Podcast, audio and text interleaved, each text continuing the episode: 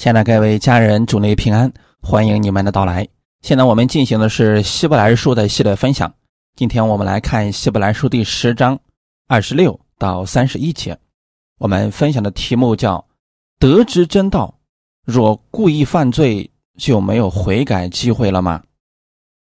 先来做一个祷告，天父，感谢赞美你，谢谢你再一次带领我们进入到希伯来书当中，让我们在希伯来书的话语当中。得着智慧，得着真理，并且知道在生活当中如何去行。圣灵借着这样的话语，让我们分辨真理，正确的领受你要赐给我们的话语，让这样的话语成为我们生活当中的帮助。纪念每一个来寻求你的弟兄姊妹，使他们借着这样的话语得着安慰，得着力量。奉主耶稣的名祷告，阿门。希伯来书第十章。二十六到三十一节，因为我们得知正道以后，若故意犯罪，赎罪的记就再没有了，唯有暂居等候审判和那烧灭众敌人的烈火。人干犯摩西的律法，凭两三个见证人尚且不得连续而死，何况人践踏神的儿子，将。那是他成圣之约的血，当作平常又亵渎施恩的圣灵。你们想，他要受的刑罚该怎样加重呢？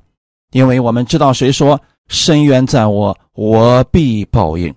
又说主要审判他的百姓，落在永生神的手里，真是可怕的。阿门。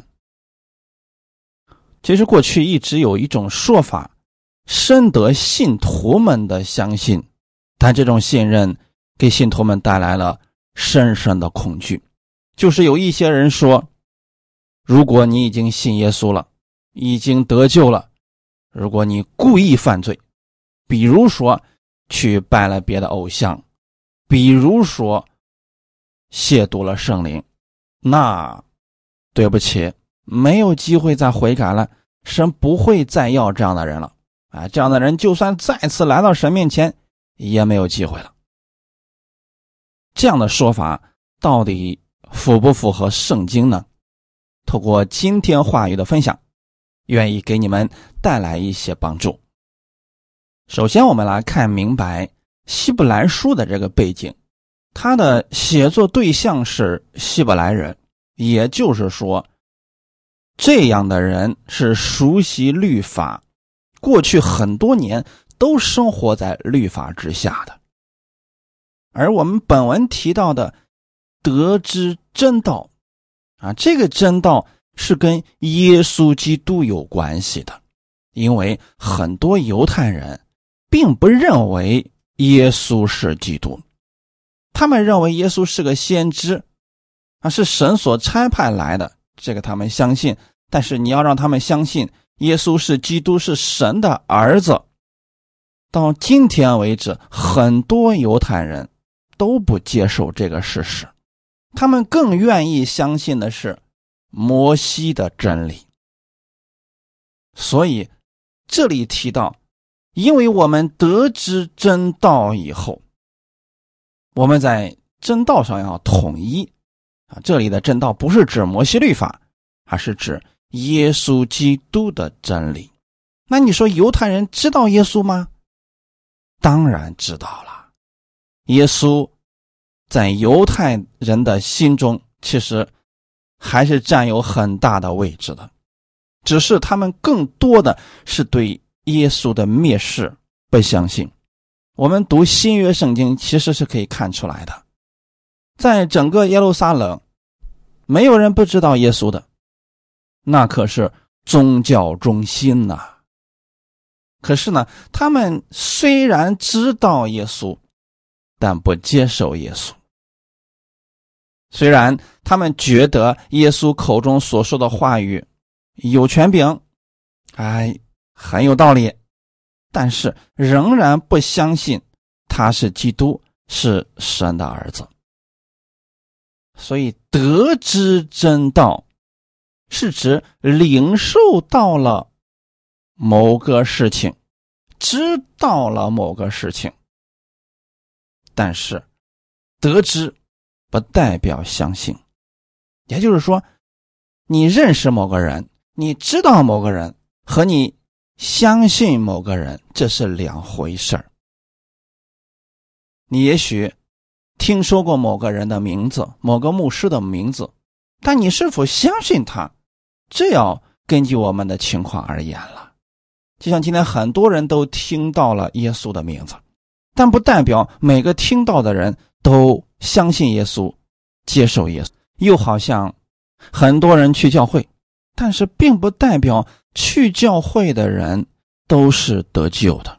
他必须自己相信才能得救啊！因此，这个词我们一定不要理解错了。得知真道是指。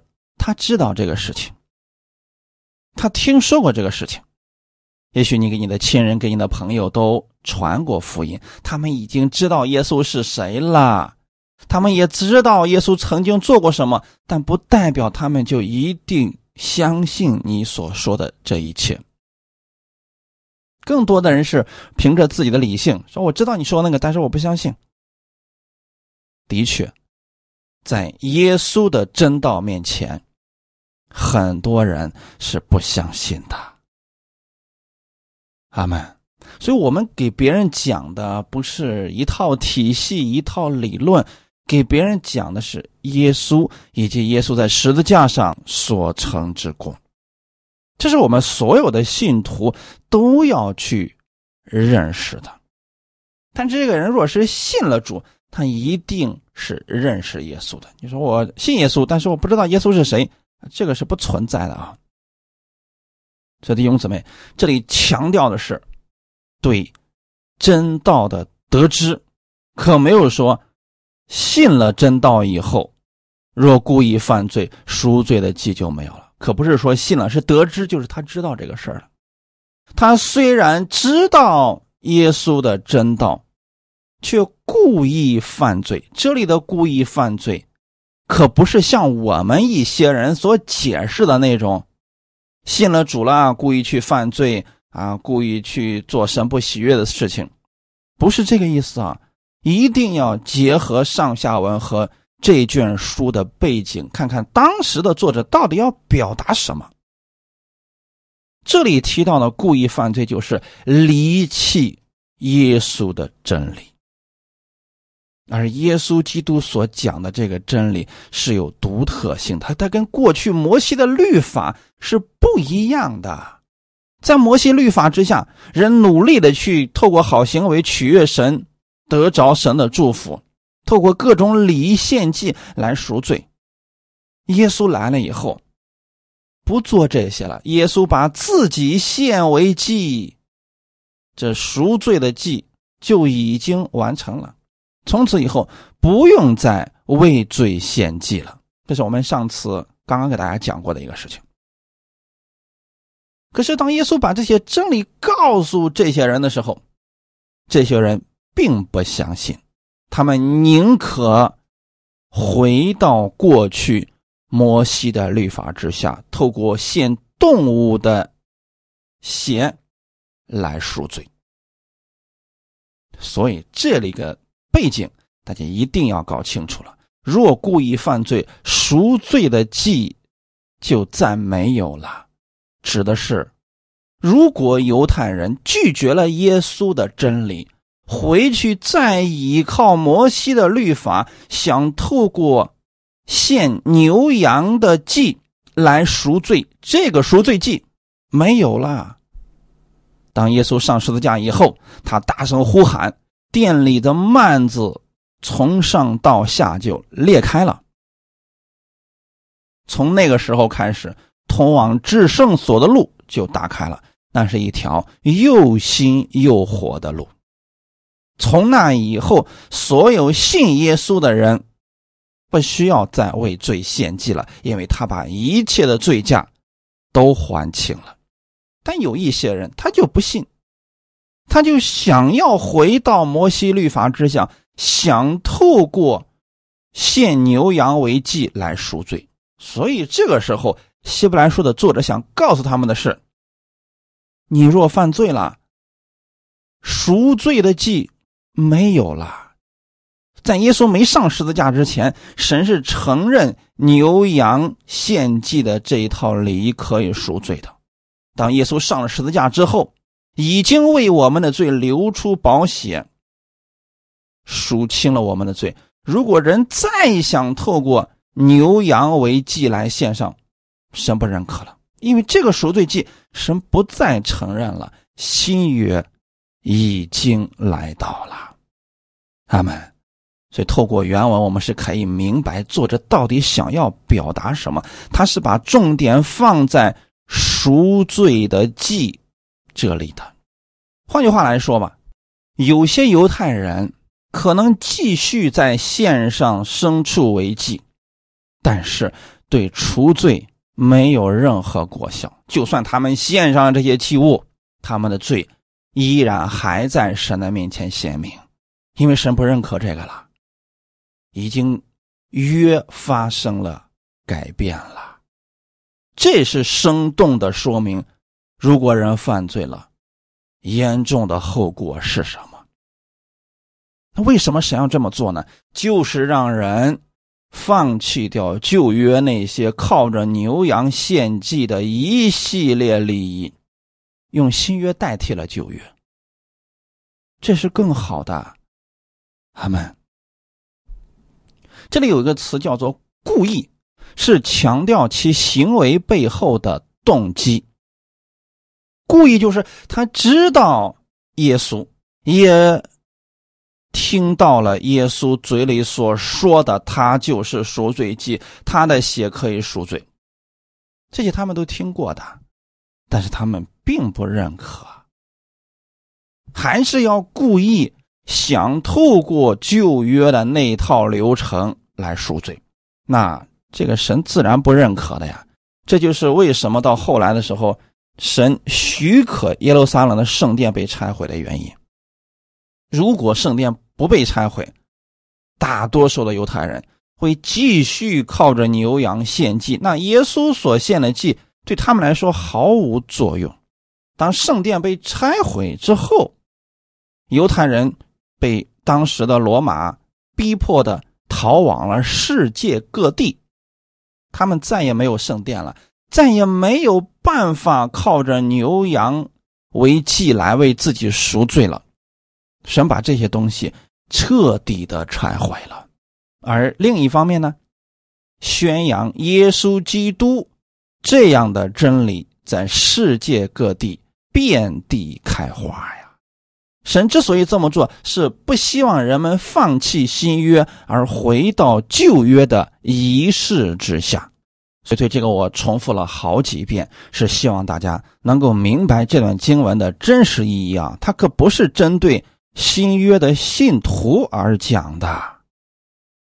赎罪的祭就再没有了，是指神。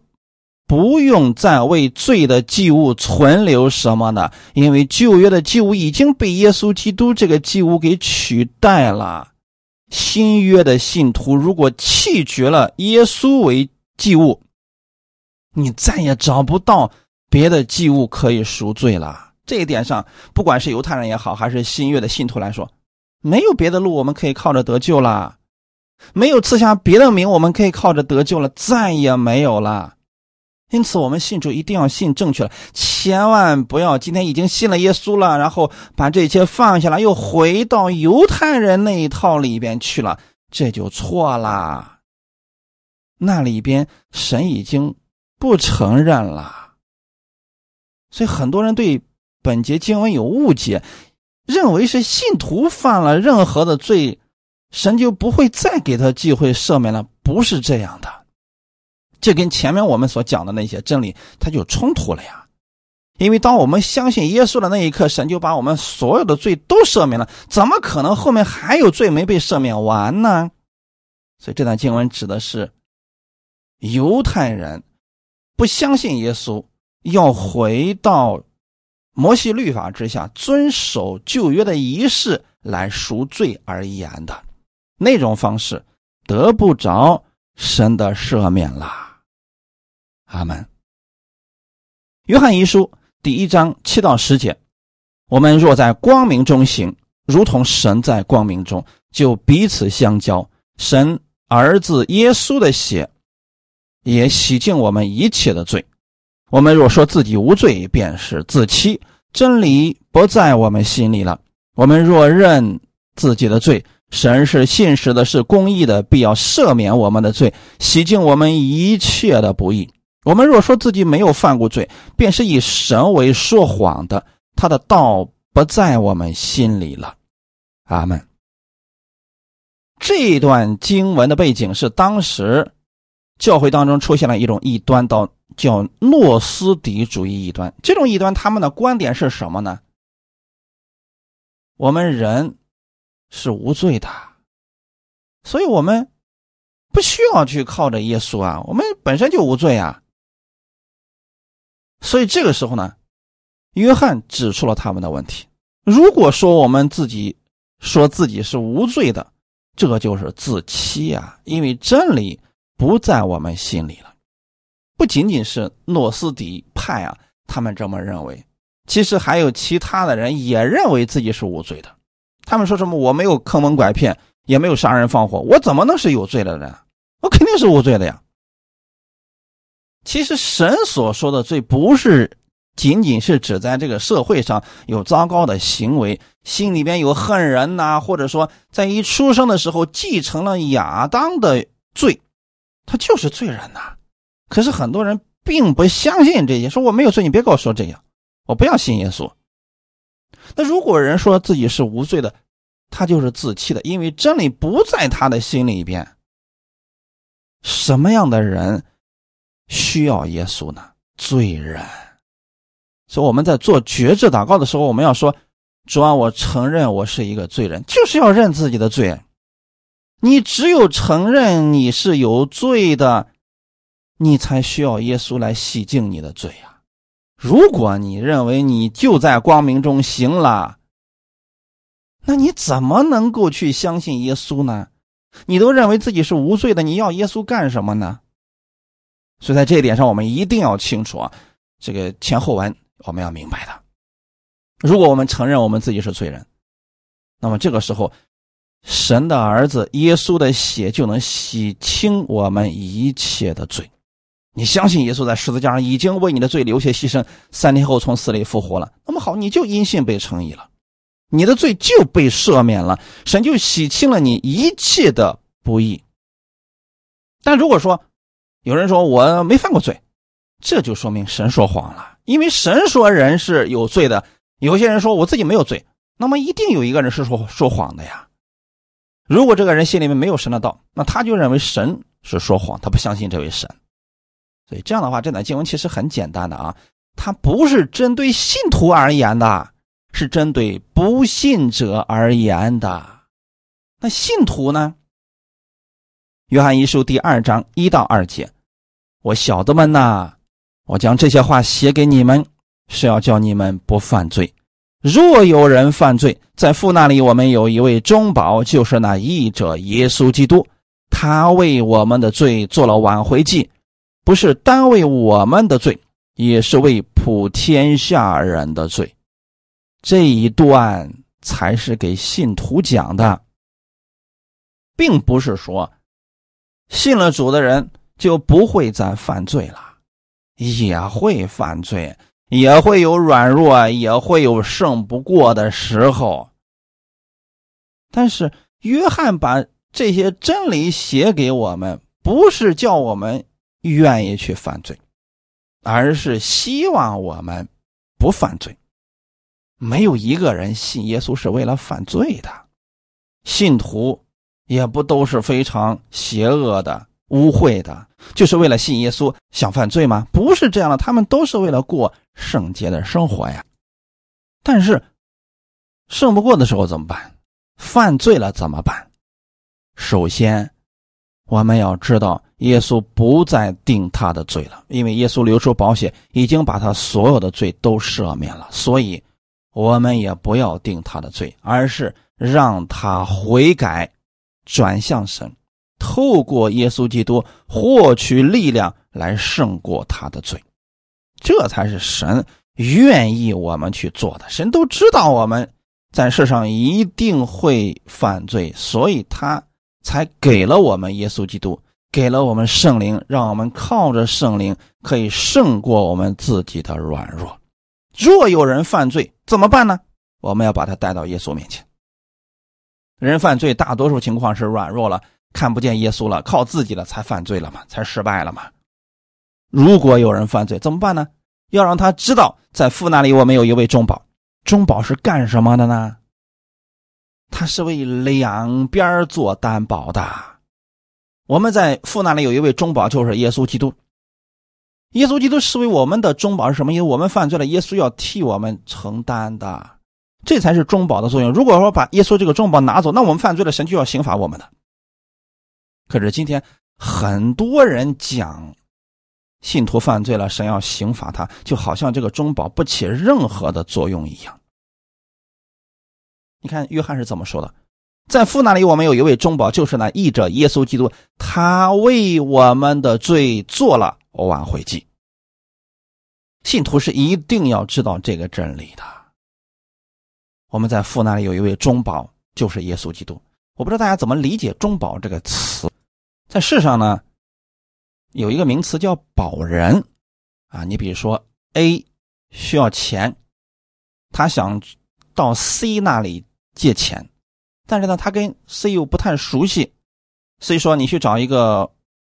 人做你的保人，如果你还不上的时候呢，这个人可以替你还。所以 A 就找到了他的好朋友 B 来替他做担保。这个 B 也是个热心肠，就说好了，那他对 C 说：“你去借给他吧，啊，没关系，我们俩关系挺好的，这个人靠得住。”好，这样的情况之下呢，C 因为相信 B，所以就把这个钱借给了 A。结果有一天的时候，A 还不上了。那 C 就要找这个 B，就是这个中保要回这份钱。大家理解中保的意思了吧？它不仅仅是一个名词，它还要承担责任的。A 还不上的时候，B 要替他还所有的债。我们是欠了天父的债，我们还不上了。那这时候怎么办呢？耶稣成为了我们的中保，所以耶稣替我们还清了我们欠天父的所有罪债。他为我们的罪做了挽回祭呀！所以每次我们看到耶稣时，我们为什么感恩呢？是因为我们欠天父的一切，耶稣替我们还清了。虽然我们在世上还有软弱，但是耶稣还能帮助我们胜过这些软弱。他还愿意把他的祝福给我们，你再也找不到如此。完美的中保啦，哈利路亚！可是就是这样一位完美的中保，犹太人竟然不要，哎，他非得要回去自己去献上祭物。本身那个献祭呢，他不能够除掉人的罪，只能暂时遮盖人的罪。可是呢，他就想要那样去做。如果人再要回去，那么神就说赎罪的祭没有了啊，那个方法不管用了。实际上等于说他们拒绝了耶稣基督的真理。那怎么办呢？他们可以继续靠着牛羊去献祭，但是神不承认他们的罪被遮盖了，因为神用一个更好的代替了之前的。你必须靠着信耶稣，你的罪才能被赦免。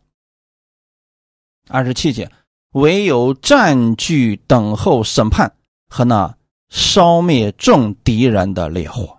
实际上，当人拒绝耶稣的那一刻，回到摩西律法之下，他们就没有赎罪祭了。一旦人在神面前没有赎罪祭，那么他的罪就显明出来，结局已定啊！拒绝耶稣就等于拒绝了生命。那烧灭众敌人的烈火，就是灭亡的火。众敌人就是所有反对神的，不管是天使是人。众敌人就是指这个了。因此啊，我们记得，不信耶稣的人都是与神为敌的人。过去我们不信耶稣的时候，我们也是与神为敌的。我们做的事情是神所厌恶的，我们还乐在其中呢。但有一种人，知道耶稣基督的正道，却又拒绝耶稣基督正道的人，他们是故意与神为敌啊，就如同魔鬼一样。他知道神，也知道神的能力，但是他就是故意与神为敌，还骗一些人相信他，跟他一起与神为敌。那么他们的结局就只有一条路，就是等候那烧灭众敌人的烈火。这是一个很严重的警告了，阿门。很严重的警告了。看一段经文，《希伯来书》第六章四到六节，论到那些已经蒙了光照、尝过天安的滋味，由于圣灵有份，并尝过神善道的滋味，觉悟来世全能的人，若是离弃道理，就不能叫他们重新懊悔了，因为他们把神的儿子重定十字架，明明的羞辱他。这一段跟我们今天本文所讲的这段，基本上是一个意思啊，就是说他们知道耶稣。就是不接受耶稣的真理，非得要回去去守摩西的律法。神在这儿其实说的很严重了啊，就是摩西的律法那个赎罪祭不管用了，无效了，那怎么办呢？你们还要去做吗？如果你们还要去做，结局就是焚烧，因为他们离弃这个真理的时候，就是不相信耶稣所做的十字架之功啊。那你拒绝耶稣，那么结局已经定了呀。二十八节其实是对这段经文的一个解释啊。人干犯摩西的律法，凭两三个见证人尚且不得连续而死，在摩西律法之下有多么的严厉呢？生命记十七章二到六节，我们看一段啊，在你们中间，在耶和华你神所赐你的诸城中。无论哪座城里，若有人或男或女行耶和华你神眼中看为恶的事，违背了他的约，去侍奉敬拜别神，或拜日头，或拜月亮，或拜天象，是主不曾吩咐的。有人告诉你，你也听见了，要细细的探听，果然是真，准有这可憎恶的事行在以色列中，你就要将行这恶事的男人或女人拉到城门外。用石头将他打死，要凭两三个人的口做见证，将那当死的人致死；不可凭一个人的口做见证，将他致死。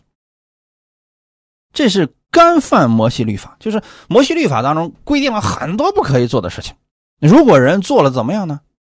要凭着两三个人的见证将他处死。所以违背摩西律法的结局是死。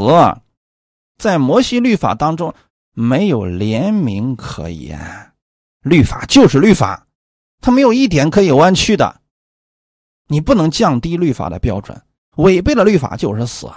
就像刚才我们读的这段经文一样，不管是男或者是女，如果你违背了摩西的律法，有两三个人都可以作证这个事情了，那就得治死这个恶人呐。那这是摩西的律法。这里作者引证这件事情，是想说明你离弃耶稣的道理，罪孽更重啊！因为摩西不过是神的仆人，他只是传达了神的话语，对吗？他并没有荣耀啊！耶稣基督不一样啊！他是神的儿子。如果你不尊重耶稣，不相信耶稣，你就是不相信神呢。过去用牛羊所立的约实行这种律法的人，你都如此尊敬，更何况是耶稣呢？你既能尊敬人间的祭司，就更应该尊重天上的祭司耶稣基督啊！二十九节，何况人践踏神的儿子，将那是他成圣之约的血当作平常，又亵渎施恩的圣灵。你们想，他要受的刑罚该怎样加重呢？如果说人干犯了摩西的律法，不会有一丁点的怜悯，直接把这个人治死。那如果人藐视新约呢？就是践踏神的儿子，根本看不上神的儿子呢？那他会有什么样的结局呢？难道他的刑罚岂不是更加重吗？这是神对他们的警告啊！那我们来看一下，人怎么才算是践踏神的儿子呢？意思就是用最无理的态度侮辱神的儿子，用最残忍的方式恶待神的儿子。那这种方式到底是什么呢？不相信他。你想想看啊，耶稣为你做了所有的一切，为你的罪献上代价，也愿意把所有的祝福都给你。当他把这一切都弄好了，递到你面前的时候，你说我不相信你。这就是对耶稣最大的侮辱啊！就是践踏神的儿子呀。我举一个咱们生活当中的例子啊，你有一个好朋友，这个人非常有钱，也特别的爱你。有一天呢，你们两个一起去超市买东西了。等你选完了你的东西，你让你的朋友帮你拎着。好，结果呢，你说去再去转转，看有没有需要的。最后你发现哎自己没有什么需要了。等你出来的时候，你的这位朋友已经把你所有的买的东西的账给结清了。然后呢，你到了你的朋友面前对他说：“我不相信你，谁让你这么好心替我结账的？你不可能有这样的好心，我要自己结。”其实，这就是侮辱你的朋友，因为你不相信他，不相信某个人。才是对某个人最严重的践踏和侮辱啊！就无论他做了多么伟大的事情，也不相信他，你总觉得他做的这些背后都是肮脏的。无论他表现的有多么的好，因为你不相信他，你总觉得他是虚情假意呀。所以人这个心很奇怪啊！一旦人不相信另外一个人的时候，无论那个人怎么样去。说他总认为是辩解，无论那个人如何真心对他，他总觉得人家另有目的。所以说，你知道吗？人世间最大的侮辱就是你不相信另外一个人。而犹太人正是用了最无理的态度对待耶稣，用了最残忍的方法恶待神的儿子，不相信他，不相信。他是神的儿子啊，因为他说他是神的儿子，所以这些犹太人把他钉死了。弟兄姊妹，这就是羞辱耶稣啊！他们最大的罪不是把耶稣钉上十字架，而是不相信耶稣啊，跟耶稣所讲的真道背道而驰啊！将那是他成圣之约的血当作平常，耶稣献上自己的生命，流出他自己圣洁的血，为了赎清我们的罪。可是因为犹太人不相信耶稣，他认为你流血你活该，谁让你说你是神的儿子呢？你流血那是有罪的血。他们把耶稣使人成圣的血当作平常啊。这就是轻视了耶稣赎罪之血的功效。没有什么比这个更能侮辱耶稣的。这种轻视的态度，使耶稣的死变得毫无意义、毫无价值。那后果是什么呢？是他们自己与耶稣的救赎没有任何的关系。并且他们还污秽了耶稣的救赎，这就是罪上加罪了呀！就是他们自己不信之外，他还亵渎耶稣啊，认为耶稣是罪的罪有应得，该死啊！又亵渎施恩的圣灵，亵渎的意思就是侮辱的意思，这么理解其实很简单啊。我们看一段经文，《马太福音》十二章三十到三十二节，这是耶稣讲的一段经文啊。不与我相合的，就是敌我的；不与我收据的，就是分散的。所以我告诉你们，人一切的罪和亵渎的话都可得赦免，唯独亵渎圣灵总不得赦免。说话凡干犯人子的，还可得赦免；唯独说话干犯圣灵的，今世来世总不得赦免。那这段话语到底是什么意思呢？他需要用另外一段经文来解开，是在马太福音十二章。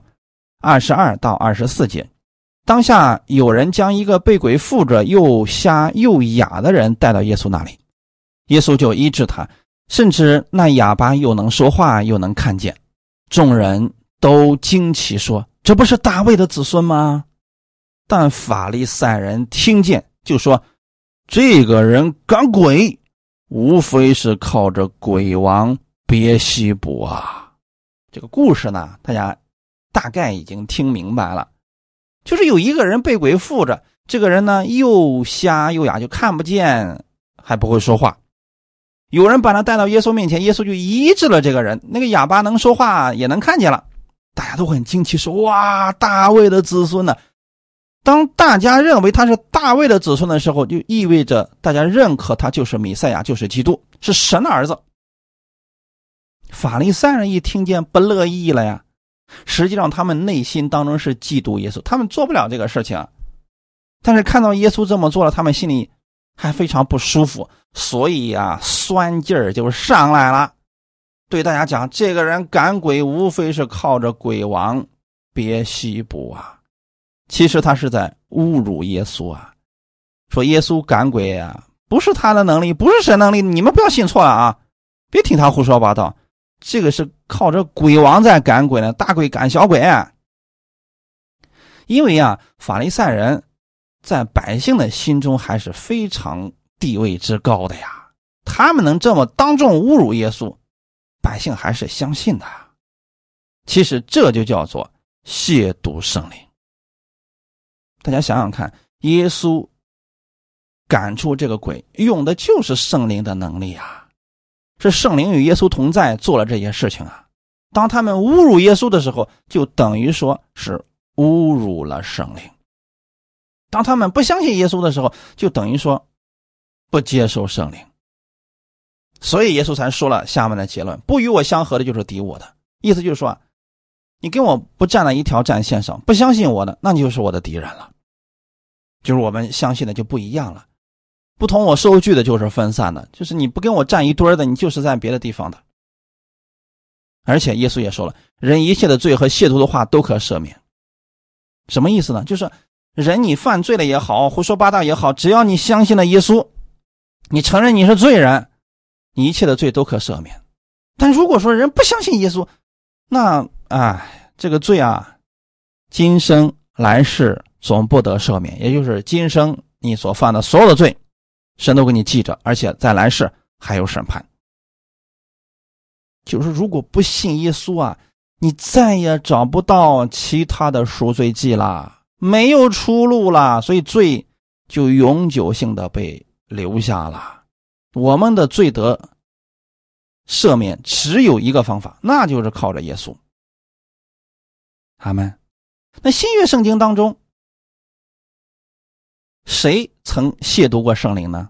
法利赛人、文士，这些人都曾经亵渎过圣灵，就是他们不相信耶稣，看到耶稣所做之功，故意污蔑耶稣，污蔑圣灵，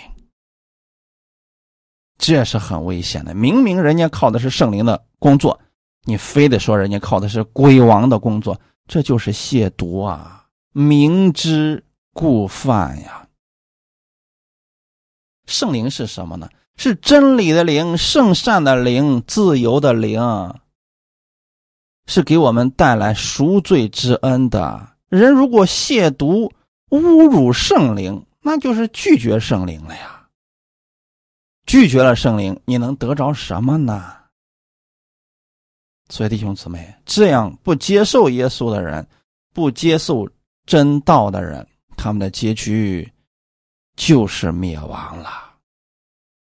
这三种加起来，就是今天我们所讲的知道真道，但是不接受真道，最终他们弃绝真道，自甘堕落。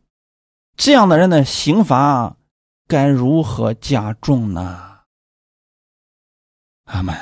耶稣基督是我们唯一有效的赎罪之路啊！人如果拒绝耶稣，就是践踏神的儿子。如果人不相信耶稣的血已经把他所有的罪都赦免了，就是认为耶稣的血是平常的。你想想，过去在旧约摩西律法之下，他们献一次祭，借着牛羊的血，尚且有一年的功效啊！今天好些人是天天祷告耶稣啊，求你赶紧上十字架流出你的宝血，把我昨天犯的罪都给赦免了吧。下一天接着再这么祷告，就似乎耶稣的血赎罪的功效连一天都不到了呀。那不是把他的血当作平常吗？又谢曼施恩的圣灵，这是什么意思呢？就有些人的工作明明是圣灵，比如说人家说方言，他非得说人家是靠着鬼得着的方言，这其实也是一种亵渎圣灵啊。所以。我在这给大家一个劝勉啊，你不知道属灵的事情，千万不要妄加定罪，因为在属灵的世界当中，很多东西我们没见过，不代表那一定是错的。或许就是这个人对真理认识太浅，所以他不知道而已。不要妄下结论，要透过圣经去细细查考啊。三十节。因为我们知道，谁说深渊在我，我必报应。又说主要审判他的百姓，落在永生神的手里，真是可怕的。为什么要用这句话呢？因为我们知道，谁说深渊在我，我必报应。那就是等于说啊，现在犹太人得罪的是谁呢？是神，是真正的那一位神。而耶稣也没有为自己辩屈，他是把最后的审判权交给了天父，他让天父来替他伸冤。如果有人不接受耶稣，拒绝耶稣，甚至侮辱耶稣、侮辱圣灵，将来有一天，神是要跟这些人算账的。我们今天在世上给人传福音，如果别人侮辱你、辱骂你、抵挡你，不要跟他们去争论什么，你所做的符合圣经了，就坚持去做。他们不接受，直到他们生命结束了，他们还不接受。神会替你伸冤，神会报应他们的。阿门。落在永生神的手里，才是真正可怕的，因为他是绝对公正、绝对公义、不受人贿赂的神。在世上可能有一些事情不太公正，但是我们的神绝对的公正。阿门。马太福音第十章二十八节，那杀身体不能杀灵魂的，不要怕他们；唯有能把身体和灵魂都灭在地狱里的，正要怕他。杀身体不能杀灵魂的，指的是谁呢？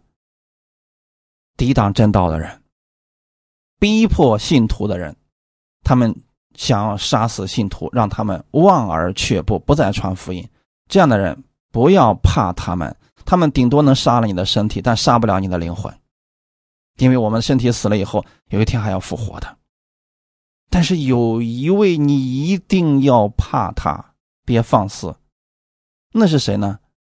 就是能把身体和灵魂都灭在地狱里的。况且他的审判还是绝对公正，这才是你真正要惧怕的、要敬畏的。阿门。